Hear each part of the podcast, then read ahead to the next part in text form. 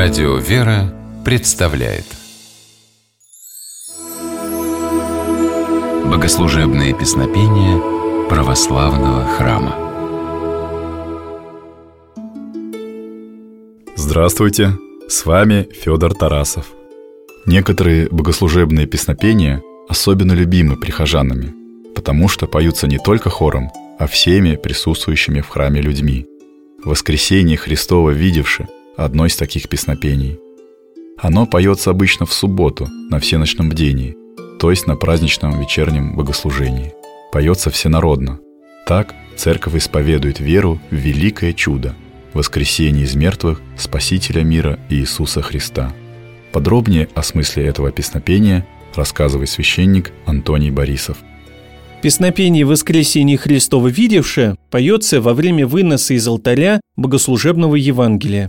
Богослужебное Евангелие одновременно и книга, и икона, ведь на передней его стороне изображено воскресение из мертвых Иисуса Христа. Когда священник выносит Евангелие в храм, во время пения воскресения Христа увидевши, этим он подтверждает «Христос воистину воскрес из мертвых».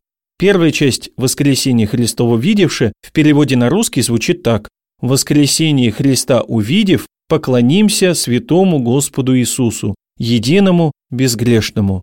Собственными глазами мы воскресение Христова, конечно, не видели, но мы верим евангельскому повествованию. Если мы внимательно слушаем Священное Писание, мы становимся свидетелями новозаветных событий в том числе и воскресение Христа из мертвых.